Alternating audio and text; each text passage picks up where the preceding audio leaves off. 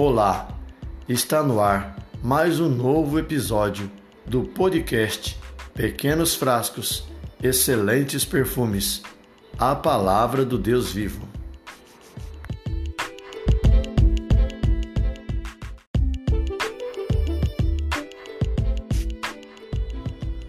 Muito bem, queridos, nós estamos nesse segundo episódio de podcast Pequenos Frascos, Excelentes Perfumes a Palavra do Deus Vivo e dessa vez nós estamos no livro de 1 Samuel, no capítulo 13.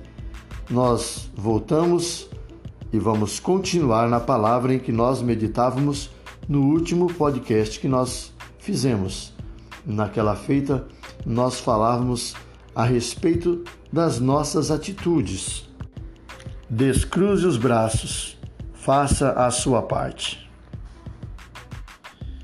Então, de posse com a palavra de Deus, ali no versículo de número 8 do capítulo 13 de 1 Samuel, nós vamos começar a nossa leitura para que nós venhamos também meditar nas Escrituras.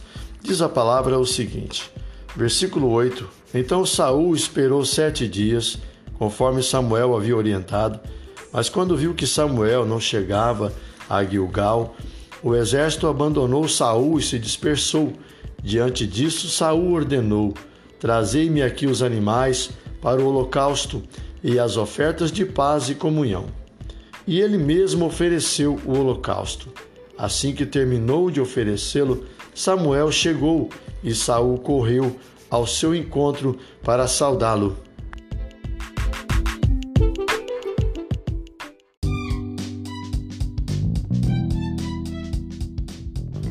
Entretanto, Samuel lhe indagou: Que fizeste, Saul?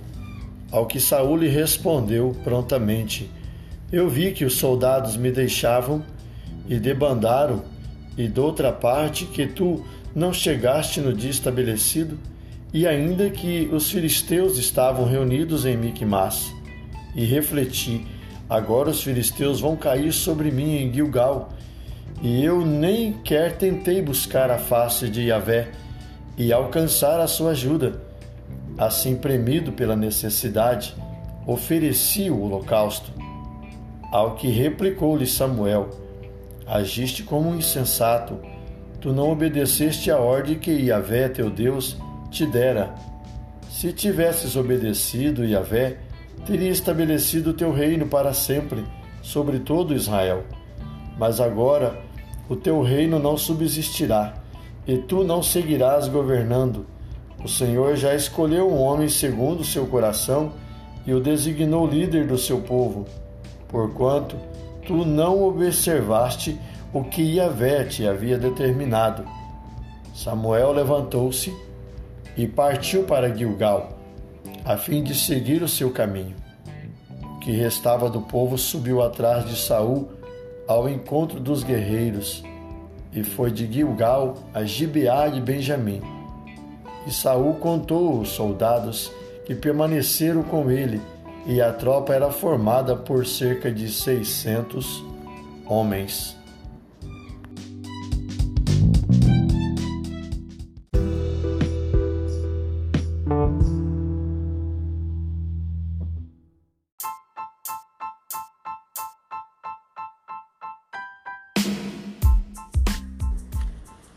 Bom, podemos compreender que existia realmente uma batalha travada entre Israel e também os filisteus. Jonathan tomou a atitude de matar um comandante filisteu na cidade de Giba e aí desencadeou uma batalha. O toque do chofar foi acionado, a batalha foi vivenciada e agora nós temos um povo amedrontado. Os filisteus havia ali com 30 mil carros e 6 mil cavaleiros e um exército tão numeroso quanto a areia do mar, segundo o que nos diz o versículo de número 5. O desespero foi tamanho, porque Israel nunca tinha enfrentado um exército tão grande. E agora, desprovido de armas, a situação se agravara.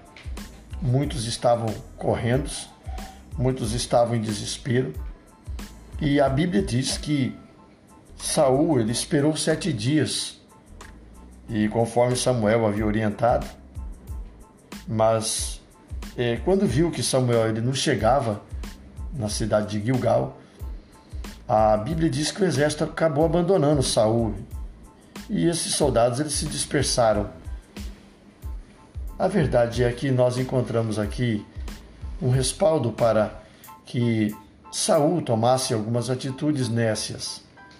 E nós enxergamos por esse texto uma revelação dele para nossos dias, para que nós não tomemos decisões precipitadas em meio a situações inusitadas. Porque diante de situações de opressão, diante de situações de dificuldades, é que geralmente nós tomamos os, é, os pés pelas mãos. Não é devido à atitude errônea que nós encontramos nesse texto aqui. Essas atitudes elas podem comprometer o nosso chamado ministerial, pode comprometer também a nossa missão, aquilo que Deus confiou nas nossas mãos. E isso não é de bom grado que nós façamos como pessoas que regem por algo que Deus confiou em nossas mãos. Então é devida, devidamente o nosso compromisso e nossa responsabilidade está em obedecer a Deus. Saul, por intermédio ou por causa da, da opressão do momento, de ver toda a sua guarnição é, amedrontada e fugindo de suas mãos, saindo como pelos vão dos dedos, né, podemos dizer assim, ele ficou desesperado. É natural, é normal que diante de uma crise nós tomemos decisões contraditórias. Essas decisões elas, elas podem trazer um ferimento para o nosso chamado ou para a nossa missão. Então, muito cuidado nós devemos ter diante de crises ou de dificuldades. Isso não é bom. É, nós precisamos manter o nosso coração firme, nós precisamos dar aquela palavra ao nosso espírito, porque estás perturbada minha alma dentro de mim. Espera em Deus. É, nós devemos dizer isso para a nossa própria alma porque na ocasião em que nós estamos meditando nesse texto, nós encontramos um rei em desespero. E diante dos desesperos, nós podemos fazer coisas que contrariam o coração de Deus. Portanto, é, é possível que nós, diante de afrontas, dificuldades e transtornos onde nós estamos passando ou enfrentando crises, nós devemos tomar atitudes de entendimento para não fazermos o que contraria a vontade de Deus. E assim mine as nossas forças e nós sendo reprovado diante da batalha ou diante da prova a qual nós fomos submetidos. Foi o que ocorrera aqui com a vida de Saul. Desobedecer à lei de Deus e aquilo que ele nos manda é realmente inoportuno. No livro de Provérbios, no capítulo 19, no versículo 16, diz: Quem obedecer às leis do Senhor vive mais e melhor. Quem despreza a palavra de Deus certamente encontrará a morte eterna.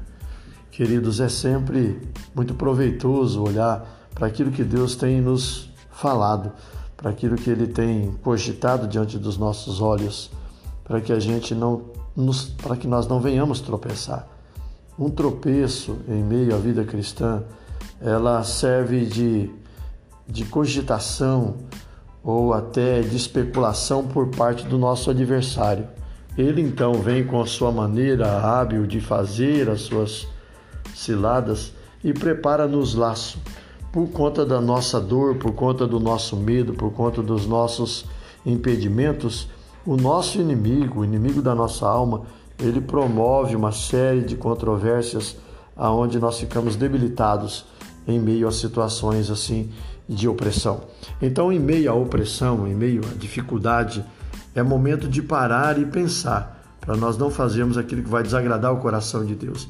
Isso é o que nós devemos entender aqui nessa primeira parte do texto onde nós estamos meditando. Nós precisamos pensar, precisamos é, meditar no momento em que nós estamos passando por luta, para nós não tomarmos decisões precipitadas. Você já notou que geralmente quando nós estamos em situação de crise, nós tomamos atitudes erradas ou nós fazemos coisas erradas. Então, nesse tempo de crise ou de dificuldade, não é hora de nós tomarmos decisões. Nós devemos parar, pensar para saber o que nós vamos fazer. Foi o que Saul não fez. Ele devia ter parado, pensado. Ele já tinha esperado sete dias. Ele notou que, que Samuel havia atrasado.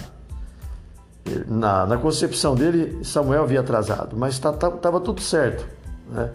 Ele então tomou uma decisão errada, o que ele não podia ter feito. E é na maioria das vezes, quando nós estamos debaixo da, da, das crises ou dificuldades, nós também tomamos decisões assim. Portanto, é importantíssimo nós esperarmos para que as coisas não sejam levadas de mal a pior.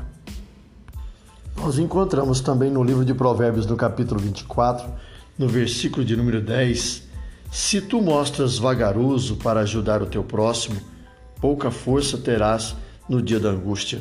Uma outra versão diz que se no dia da tua angústia te mostrares fraco, quão fracos serão as tuas forças. É, ou, ou se mostrares frouxo, quão fracos serão as tuas forças. Então, no dia da angústia, no dia da pressão, nós temos que colocar a mente no lugar, aguardar um tempo. Eu lembro que cada vez que tinha que corrigir meus filhos, eu tinha que pensar um pouco antes de eu tomar a decisão ou de pegar a vara e bater neles. Eu tinha que pensar um pouco, refletir a respeito do que eu ia fazer, porque se eu batesse neles nervoso, eu poderia fazer algo errado. Então eu tinha que esperar passar aquela ira, aquela cólera para que eu sentasse com eles e explicasse por que eles iam apanhar, por que eles iam passar pela varinha. Era, era necessário que eu, que eu esperasse, era necessário que eu pensasse. Eu não podia tomar uma decisão errada naquela hora. Então há uma importância muito grande de, em momentos de nervosismo, nós aguardarmos. Mais uma vez eu quero dizer, em momento de pressões, não tome decisões erradas ou precipitadas. Aguarde, espere para que Deus te dê a direção de como você fazer.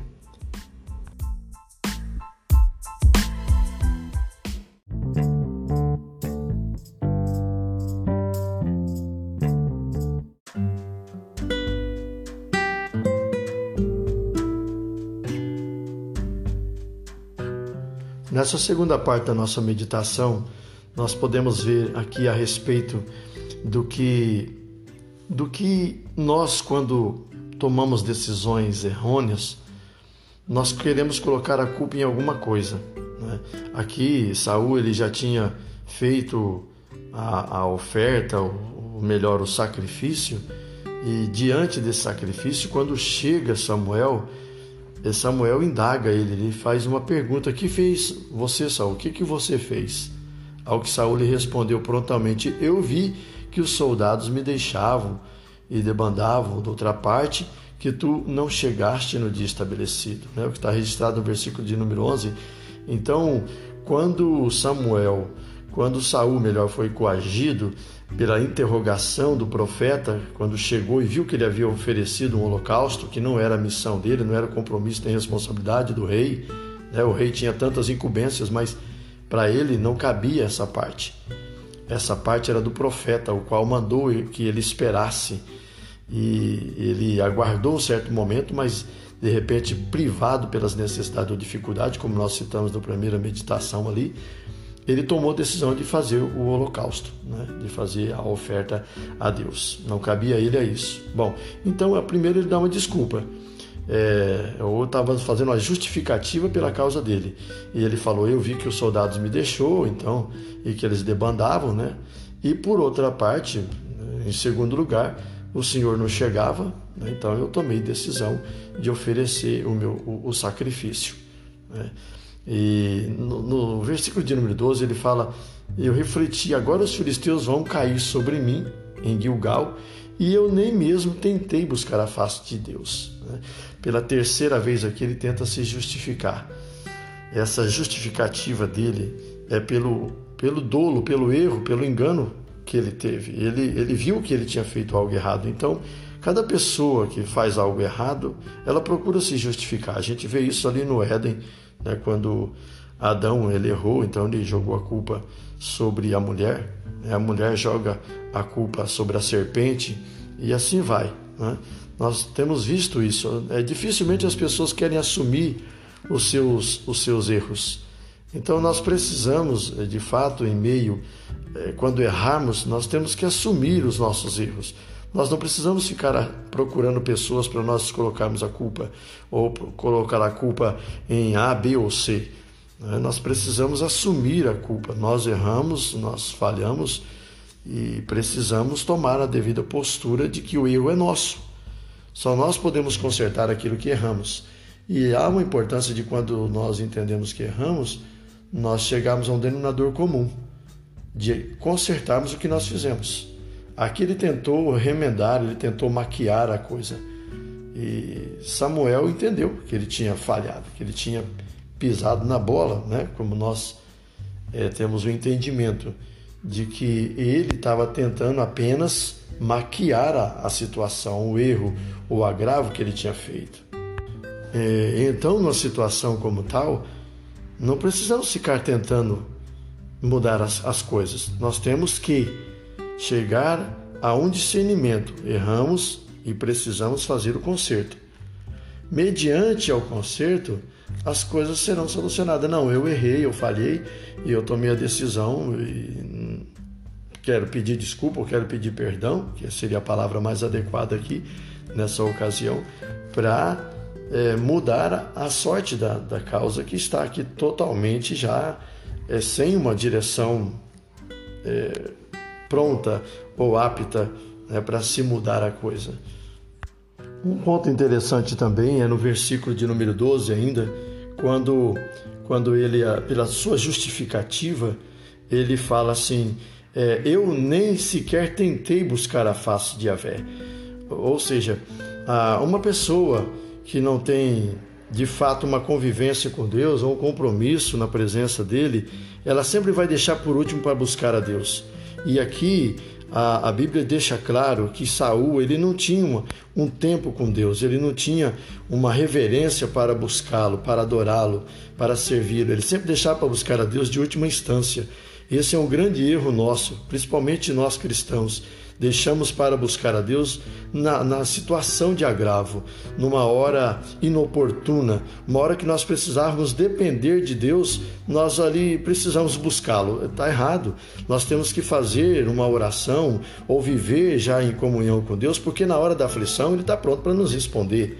É, eu lembro uma certa feita que ouvindo o R.R. Soares, ele estava ministrando uma palavra e ele dizia: "Olha, gente, nós temos que ter, nós temos que ter alguma coisa de reserva.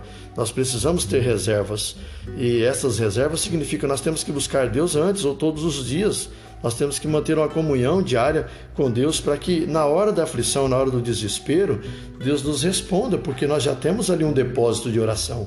Nós temos um depósito de comunhão para com Deus. Não vamos deixar as coisas para as últimas horas ou para o momento ápice né, da aflição, do desespero. Temos que ter um, um pouquinho de azeite aí, nós temos que ter azeite na botija, porque se vamos necessitar de azeite e, ou para a noite, né, porque o azeite era usado para iluminação, e se a lamparina não tem o devido azeite, como que nós vamos iluminar a estrada? Como nós vamos iluminar aquela noite? Então há uma importância de colocar azeite, há a importância de colocar uma reserva naquilo que nós estamos fazendo. E Saul não tinha essa reserva. Né? É, é, mais uma prova de que ele fora negligente. Essa negligência, gente, não era só de Saul. Essa negligência pode ser na constância da nossa vida. Por isso, vamos aprendendo aqui com os erros de Saul para que a gente não erre. Amém, queridos? Então Samuel ele deixa claro para ele assim, dizendo no versículo de número 13: Ao que replicou-lhe Samuel, você agiu como insensato, Saul. Tu não obedeceu a ordem de Deus.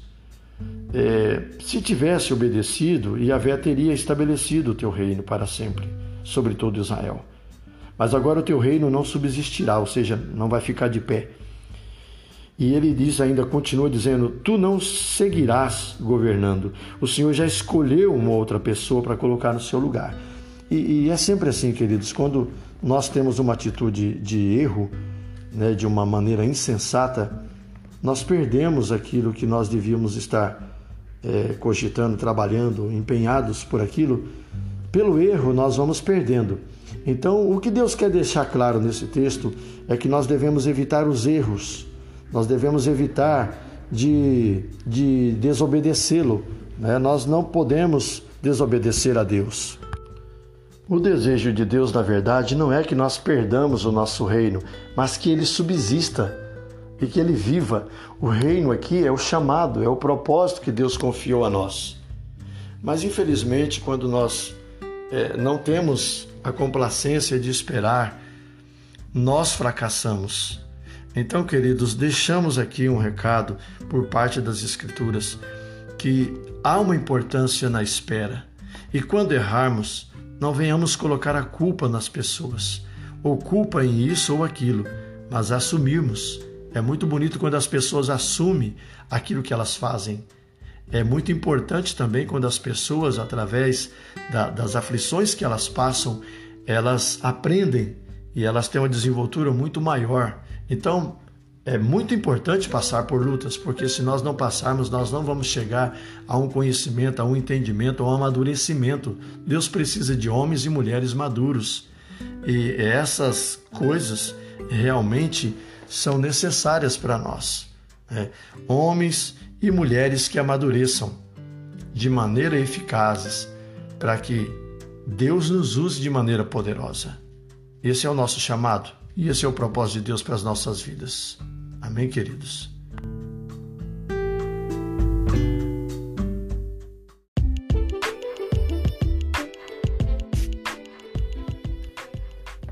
Amém. E assim chegamos ao fim de mais um podcast de reflexão e da leitura da palavra de Deus. Queremos deixar aqui nossos sinceros agradecimentos a todos vocês que puderam estar conosco até esse presente momento aprendendo de Deus através de Suas palavras e com o erro de outros. Graças a Deus que Deus nos deixou uma história escrita e através da história escrita nós vamos aprendendo a não errar. Queridos, fique na paz, que Deus os abençoe poderosamente. Até o próximo podcast.